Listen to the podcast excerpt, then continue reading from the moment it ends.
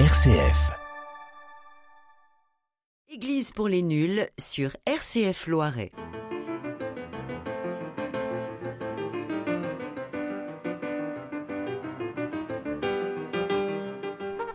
Église pour les nuls, bonjour. Nous sommes dans le studio avec François. Bonjour François. Bonjour. Isabelle, bonjour Isabelle. Bonjour. Et Brigitte, bonjour Brigitte. Je ne suis pas tombé de nom. Hein. Bonjour Claude. Aujourd'hui, nous allons parler de l'année liturgique. Et l'année liturgique se présente comme un bouquet de fleurs qui se dévoile au cours du temps. Le blanc, la lumière de la joie, qui s'harmonise si bien avec les jours de fête, comme Pâques, Noël et la Toussaint. Le rouge, éclatant pour l'amour de la joie de vivre. La fête du Saint-Esprit, mais aussi la vie donnée, la passion des martyrs. Le vert, couleur du printemps, de la vie qui reprend, du pèlerinage vers le ciel, donc le temps ordinaire. Le violet, regardé dans l'Antiquité comme la couleur de la royauté et de la puissance, l'Église a choisi l'inverse, la pénitence, la prière, l'affliction. Le rose, qui fleurit deux fois l'an, au troisième dimanche de l'Avent et au quatrième du Carême, c'est plutôt quelque chose, une célébration en hommage à la, à la Vierge, Père? Le rose? Ouais. Non, non, Non, non. C'est-à-dire que le, le- le temps de l'Avent et le temps du Carême, Oui. qui sont des temps plutôt de pénitence, Oui. le violet indique la pénitence, et puis il y a une, casse, une petite rupture au milieu en disant non, on va, on va se détendre, on va se réjouir, et le, le rose introduit une note de, de un violet un peu. Un peu violet attendri. atténué. Un violet atténué. Oui. Bien. Alors, on oublie le noir qui n'est plus du tout en usage chez nous. hein, et on revient au calendrier liturgique après avoir cité, euh, pour mémoire, le calendrier civil, le calendrier scolaire qui correspondait au calendrier pastoral. Enfin, pour les, les catéchistes, ça correspond. Voilà. Mhm. Alors, d'abord, liturgique, qu'est-ce que ça veut dire? Alors liturgique, c'est un mot. C'est un mot du vocabulaire euh, ordinaire, cou- courant si j'ose dire, même si on n'emploie pas beaucoup, c'est-à-dire que euh, qui, qui désigne euh, un déroulement de quelque chose un peu ritualisé et solennel. Hein, il y a une liturgie de la prise de pouvoir d'un président de la République, par exemple. Alors, étymologiquement, liturgie, c'est l'action du peuple. L'action du peuple. une action du peuple. Et dans le cadre qui nous intéresse là, la, la liturgie, c'est plutôt les, les- les rassemblements du peuple chrétien pour célé- célébrer Dieu. Et tout cela est organisé selon un certain calendrier, qui est le calendrier liturgique. Donc un mot du vocabulaire courant assez peu employé et qui est très employé pour euh, accompagner le, le fonctionnement de- des églises. Bien. Ça vous paraît clair, euh, Brigitte? Oui, oui, oui. Ah, ben, bon. c'est en fait c'est un rituel. Ce sont des rites très très bien institués Ouais, et très euh, très Et- très Bah, et, porteur très de, organisé. et porteur de sens autant et, que por- possible. et porteur de sens. Voilà. Ben voilà, et RCF s'adresse aux, aux chercheurs de sens, donc ça va très bien. Alors, euh, sur quoi est calquée l'année liturgique? Par où ça commence? Ça a commencé où? Au début et le commencement, c'est quoi? Alors, l'année liturgique, euh, au départ, il y, a- à la fois un point de départ et qui est la fête de Pâques. C'est le fondement de, la vie chrétienne, hein, puisqu'on parle de la liturgie chrétienne et non plus des, présidents de la République. Le, fondement de la vie chrétienne, c'est la, mort et la résurrection de Jésus. Alors, la résurrection de Jésus, Pâques. Pâques, oui. Et donc, euh, ben, on va fêter Pâques. Et comme Jésus, sa résurrection a été constatée un dimanche, le huitième jour, il y a sept jours dans la semaine, dans la semaine Mhm. et c'est le huitième jour que Jésus est ressuscité. Donc, il va y avoir ce qu'on va, ce qu'on appelle encore maintenant la Pâque hebdomadaire. Tous, tous les dimanches, dimanche c'est le jour du Seigneur, donc le jour où le Seigneur vit, tous les dimanches on va fêter Pâques, mais au cœur de l'année, à une date qui est la date de l'anniversaire de la mort et de la résurrection de Jésus, on va fêter, ce sera la fête de Pâques. Et tout le, le calendrier de l'Église chrétienne va s'organiser avant et après autour de la fête de Pâques. Alors, il y a des chiffres euh, magiques, il y a 40, 50. Voilà, il y a 40 avant, il y en a 50 après. 40, ça va déterminer le temps de, de cheminement vers Pâques, qui est le temps du carême. Et puis 50, ça va nous conduire jusqu'à la fête de la Pentecôte, le, le, le 50 donné par le, livre des actes des apôtres. Oui, et 40, c'est la marche dans le désert. 40, c'est la marche dans le désert. Et donc ça c'est pour avant. Puis il y aura, Avant, un avant, ouais. 40 après, puisque entre Pâques et l'Ascension, on compte, on compte aussi 40 jours. Bon, donc on est très, très accroché quand même à des, des symboles euh, numériques. Qui sont des symboles bibliques, Bibliques, oui, c'est ça. Hmm. sans, sans doute aussi de civilisation autre que celle de la Bible. Mais dans le, le 40 dans la Bible, euh, entre 40 ans, 40 jours, on fait pas trop de distinction. Non hein. C'est-à-dire que avoir un carême de 40 ans, ce serait un peu long, donc on Oui. a un carême de 40 jours. Le- le- le- en effet, le 40, c'est- c'est c'est fortement chargé, comme on dit, de, de, de force symbolique. D'ailleurs, dans la, la pandémie du, du Covid, on a parlé de quarantaine. on se met, c'était amusant d'ailleurs, on, on met les gens en quarantaine et on vous dit une quarantaine de 15 jours ou de 15 10 jours, jours. oui, oui. C'est assez curieux. Très curieux. bon, il y a la semaine des 4 jeudis aussi. Puis... Alors, si, si je comprends bien, s'il n'y avait pas eu Pâques, on n'aurait pas eu le calendrier liturgique et il n'y aurait pas eu d'autres fêtes. C'est vraiment Pâques qui est C'est le au point de départ. cœur de la de l'année liturgique. Alors, je vous sens en verbe. Quelle est la, la deuxième date importante dans le calendrier lit- liturgique? Alors, la deuxième date, d'abord, Pâques, de plus en plus, on dit que Pâques, c'est Pâques et Pentecôte, que ça fait partie d'une seule et même euh, révélation de Dieu. Donc, il y a Pâques et Pentecôte qui sont vraiment le cœur de notre foi chrétienne. Alors, les chrétiens de base que nous sommes, on pense aussi à Noël, évidemment. Mais en fait, il n'y aurait pas eu, s'il n'y avait pas eu Pâques, on n'aurait jamais fêté Noël. Voilà. Mais, Mais- s'il n'y avait pas eu Noël, est-ce qu'il y aurait eu Pâques? Oui, mais c'est parce que c'est une relecture. Voilà, Ah. la- voilà la- une, une, vraie, une vraie logique, mais c'est vrai. Euh, à Noël, on fête la naissance du Christ, et, et s'il n'y avait pas eu la naissance du Christ, il n'y aurait pas eu Pâques.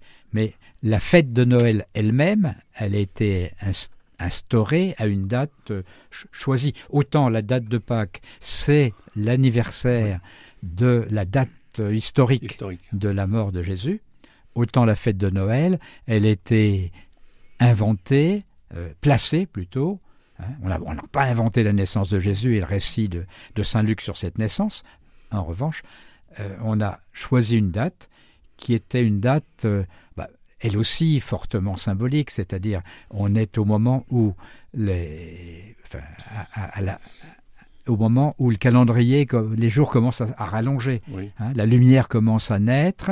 En plus, ben, c'était déjà fêté euh, de- par les païens, Mm. hein, et fêté de manière des fois un petit peu, un petit peu débridée, un peu Oh, les incontrôlée. païens étaient toujours de joyeux bons garçons. Voilà. Ça s'appelait les Saturnales, je crois. Ça s'appelait les Oui, Saturnales. Saturnales. Et, et donc, les responsables de l'Église, mais au, au 3e, au 4e siècle, c'est-à-dire quand l'Église a été un peu, a, a eu droit à de la visibilité, ils ont euh, proposé de, fêter la naissance du Christ à, ce- à ce moment-là.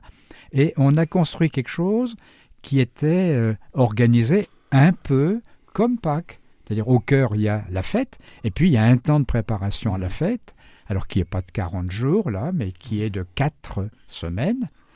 Hein, et après Noël, il y a un petit temps, on va fêter l'avenue des mages, et tout de suite arriver au baptême du Christ. Oui. Hein, mais le, il y a un temps de Noël, comme on a un, un temps euh, organisé autour de Pâques. Donc la première date dans le calendrier, c'est Pâques, évidemment. Quel- Oui, oui. Euh, Pâques, ça s'est instauré tout de suite? Ça, s'est instauré tout de suite. Euh, simplement, euh, les chrétiens ont eu du mal à s'entendre entre eux sur la le, le jour de la fête de Pâques.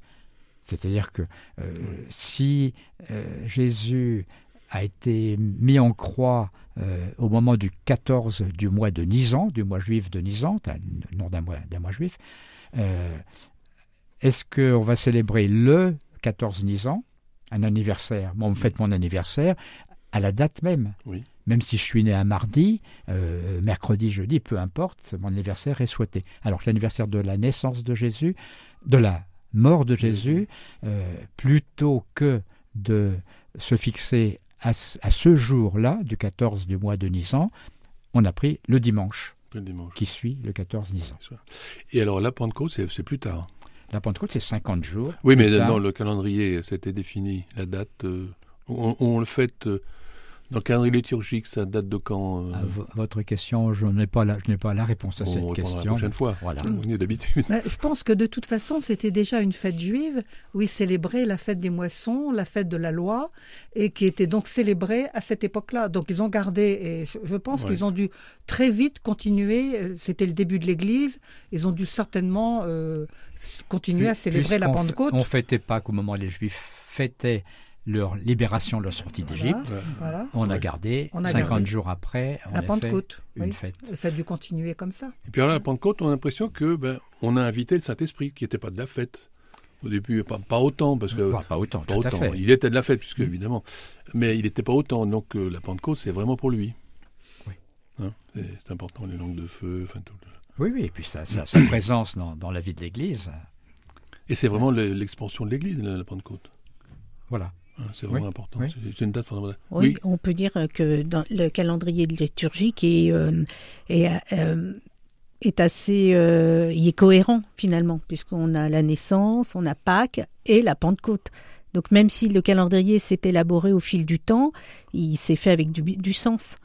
C'est fait avec du Ouais. sens, oui. Et il suit, en, en gros, l'itinéraire de la vie Voilà. de Jésus, avec la différence que cette vie euh, s'est échelonnée sur 33 ans et que nous, on fait tout sur un an. Donc, il y a, il y a du, du condensé. Et du court-circuitage dans les dates. Mais on, on, a, fait ça sur trois ans quand même, parce qu'il y a des années ABC. On y reviendra, les années ABC. Ah ben on peut le dire tout de suite, Tout de parce que ça, Oui. ça, ça- c'est plutôt un, un choix fait par l'Église pour ne pas... euh, on, on fait tous les ans les, les mêmes choses. Oui. Le, circuit, on aime bien se dire, le calendrier liturgique, euh, qui semble circulaire, puisqu'on fait Noël, Pâques, la Pentecôte, euh, et on recommence à Noël, mais en réalité, on le considère plutôt qu'à un cercle, à une spirale. C'est-à-dire que ça monte. À la radio, on ne peut pas faire le fameux geste que tout le monde fait quand on dit est-ce que tu sais ce que c'est qu'un escalier en colimaçon? Et on répond par un geste. De l'année liturgique, c'est comme une spirale montante, c'est-à-dire qu'on passe au même endroit, mais on a grimpé un petit peu, on a, a grimpé un on petit a, peu, oui. on a progressé. Alors, et alors les années ABC, parce que vous posez la Oui. question, c'est vraiment une question de, de technique, c'est-à-dire que chaque année, on, on parcourt la Bible, mais précisément pour ne pas euh, donner une indigestion d'évangile aux, chrétiens, euh, une année, on va prendre, on va suivre lecture suivie de l'évangile de saint Matthieu, une autre année lecture suivie de l'évangile de saint Marc, une autre année lecture suivie de l'évangile de saint Luc. Ça fait les années A, B et C. Les, les premières et deuxièmes lectures des dimanches seront choisies la première lecture en fonction de l'évangile de chaque jour, de chaque dimanche. La, la deuxième lecture, c'est du Saint Paul en général qu'on lit à la suite, Oui. sans tenir compte ni de la première ni de la troisième lecture. Bon, le psaume euh, est lié aussi à, à- à l'évangile et, et à la première lecture.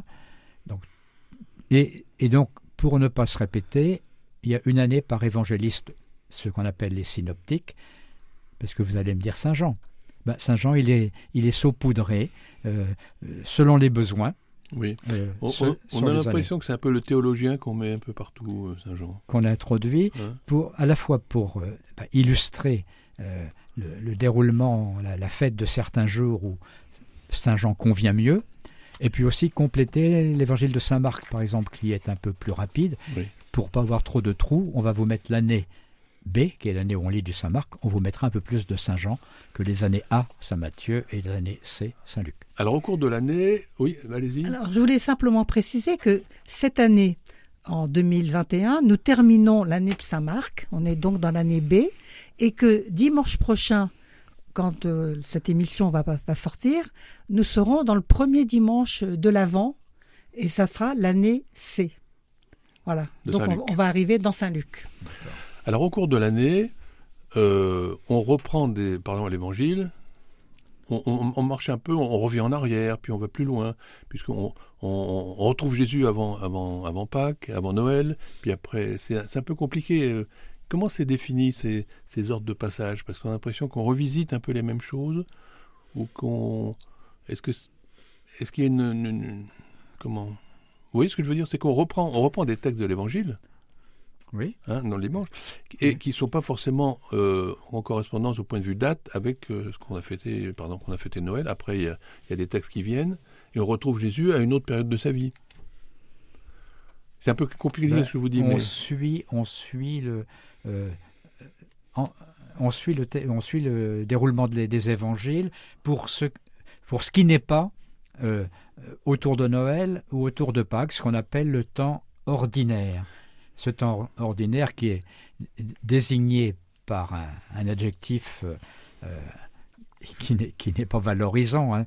On a l'impression que c'est le temps de la banalité. En réalité, le mot ordinaire signifie un temps où les dimanches sont désignés par leur, numéro d'ordre, ce qu'on appelle un adjectif numérique ordinal. hein. il, y a, il y a premier, deuxième, troisième. Ben, on, a- on arrive euh, vers la fin du temps liturgique au 32e et 33e dimanche du temps qu'on appelle maintenant non plus temps ordinaire. On appelle ça le temps de l'église, souvent. l'église, comme Voilà. ça. Oui.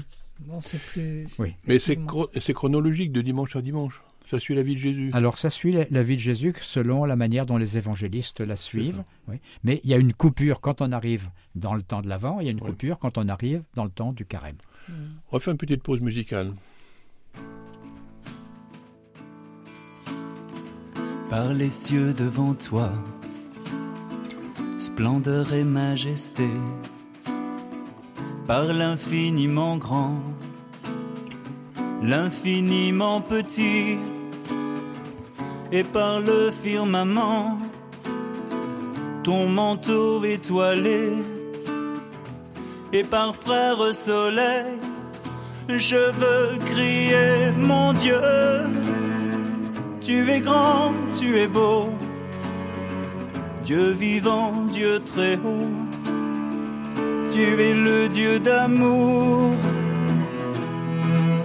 Mon Dieu, tu es grand, tu es beau. Dieu vivant, Dieu très haut, Dieu présent en toute création. Église pour les nuls, nous parlons du temps liturgique et du calendrier liturgique. Alors Isabelle, vous avez des choses à nous dire, parce qu'on a, parlé de Noël. Vous avez des questions, et puis en plus, vous avez quelque chose à nous dire à propos de la top crèche. Oui. Alors, ce temps de Noël qui commencera donc euh, avec le, premier, euh, le 28 novembre, qui annonce le début du calendrier de l'Avent. Donc, euh, pendant l'Avent, on va se préparer à la venue de Jésus, enfin à la naissance de Jésus. Et nous avons l'habitude, en Occident, de faire des crèches. Donc, euh, à Orléans, le diocèse d'Orléans nous propose de, à toutes les familles, à toutes les personnes qui nous écoutent et qui en ont envie, de créer une crèche et de l'exposer dans la cathédrale d'Orléans. Ça sera comme ça un moment festif de se retrouver autour de, Jésus et de sa famille. Donc euh, l'événement s'appelle Top Crèche. Vous pouvez nous regarder sur euh, internet Top Crèche et vous regardez tous les flyers qui traînent dans toutes les cathédrales, euh, enfin dans la cathédrale d'Orléans et dans toutes les églises pour savoir comment participer. Et euh, chaque année, effectivement, ça met en valeur euh, la famille et cet événement qu'est la naissance de Jésus. Donc de bien préparer ce moment-là pour après aborder le moment qui suit la naissance de Jésus, si on suit le calendrier liturgique, et euh, de se préparer aussi donc à Pâques. Et je crois qu'il y a un thème cette année. Alors cette année, le thème pour, euh, qui, me- qui sera mis en valeur, c'est la rencontre, parce que l'année passée, nous avons manqué deux rencontres. Aujourd'hui encore, c'est un peu compliqué avec euh, toutes les toutes les normes sanitaires qu'il faut respecter. Les humains ben, se parlent moins ou s'embrassent beaucoup, beaucoup moins. c'est important. Ah oui. Et euh, donc, je vous invite à vous rapprocher euh, euh, soit de, de vos églises, soit d'aller sur internet à topcrèche.concours pour euh, trouver la- les- toutes les modali- modalités pour réaliser une crèche pour Noël. À peu près quelle dimension doit... La, la crèche doit s'inscrire dans un cube d'un mètre cube. Alors Un ça cube. semble énorme, mais la Oh, cathédrale est grande. Donc si on fait plus petit, ça ne se voit pas. D'accord. Et cette année, à cause euh, des normes sanitaires, les crèches seront dans les chapelles rayonnantes de la cathédrale, donc derrière des, des barrières. et ça va nous permettre d'instaurer un, un sens de circulation. Oui, on va faire le tour, le tour du cœur. Voilà. C'est ça. Et donc, euh, nous espérons que beaucoup de personnes vont participer à cette euh, manifestation. Alors après Top Crèche, vous aviez un certain nombre de questions à poser. Oui, euh, moi c'était surtout sur, euh, voilà, on en a un peu abordé sur les textes. Est-ce qu'on va pas se lasser d'entendre toujours les mêmes textes? Par exemple, au temps de l'Avent, on va entendre Isaïe pour annoncer l'événement, la venue du Messie. On écoute euh, Jean-Baptiste. Euh, donc ces textes qui vont nous parler de l'avenue de Jésus, sachant que nous, en 2021, euh, on sait que Jésus est là. Et euh, pour Pâques, c'est pareil, la préparation de Pâques, c'est euh, euh, les tentations dans le désert. C'est souvent, même si on change d'évangile, c'est toujours les, des repères qu'on a, des textes qui sont fondamentaux dans la préparation de l'événement important qui va se vivre. Donc comment nous, on peut encore entendre la bonne nouvelle? Brigitte a une réponse? Moi, je pense que, je reprends un peu ce que disait François tout à l'heure, qu'on est dans une spirale. Et chaque année, on vit des choses différentes. Et du coup, les textes nous parlent de façon différente. Alors, c'est vrai, pas toujours. De temps en temps, on a un peu un sentiment de redite. Mais malgré tout, si on y est attentif, euh, je pense qu'on peut trouver à chaque fois une parole qui nous parle davantage, qui correspond mieux à ce qu'on vit et qui nous éclaire pour notre vie quotidienne.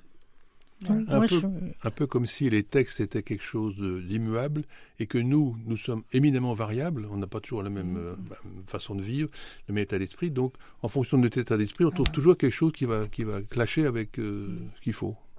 Père Maupu Ben, je- je- il n'y a pas très longtemps, nous fêtions la Toussaint.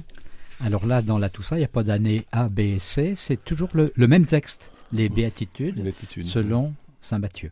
Et comme prêtre ou évêque, ben, on prêche le jour de la Toussaint. Et c'est vrai que autant les béatitudes ne me disent pas la même chose tous les ans. Mais comme prédicateur, je me dis, mais qu'est-ce que je vais bien pouvoir dire Peut-être pour partager la manière dont je les ai lues ou redécouvertes cette année, mais on est aussi comme prédicateur aussi sensible à, à la monotonie et à la, à la répétition. Et telle telle parabole qui que l'on a peut-être que tous les trois ans. Mais tiens qu'est-ce que j'avais dit a trois ans là-dessus? Au même paroissien il faut quand même que je que je me que je me renouvelle. Enfin c'est hein, c'est c'est vrai qu'il y a ce, ce risque là mais mais euh, alors je pense, quand vous évoquez Isaïe, je pense que là il y a des, des textes qui sont poétiquement magnifiques, qu'on ne se Oui. fatigue pas de les, de les lire et de les relire, mais il y a quand même le, le passage obligé par les mêmes lieux. Et il arrive que, reprenant, tiens ce que j'ai dit il y a trois ans, oh bah oui, mais je dirais pas la même chose. hein. Il y a, euh, non pas que je suis meilleur, mais j'ai découvert d'autres C'est choses. autrement, oui. Mhm. Vous voyez les choses autrement. Oui. Oui. Et puis le monde a changé.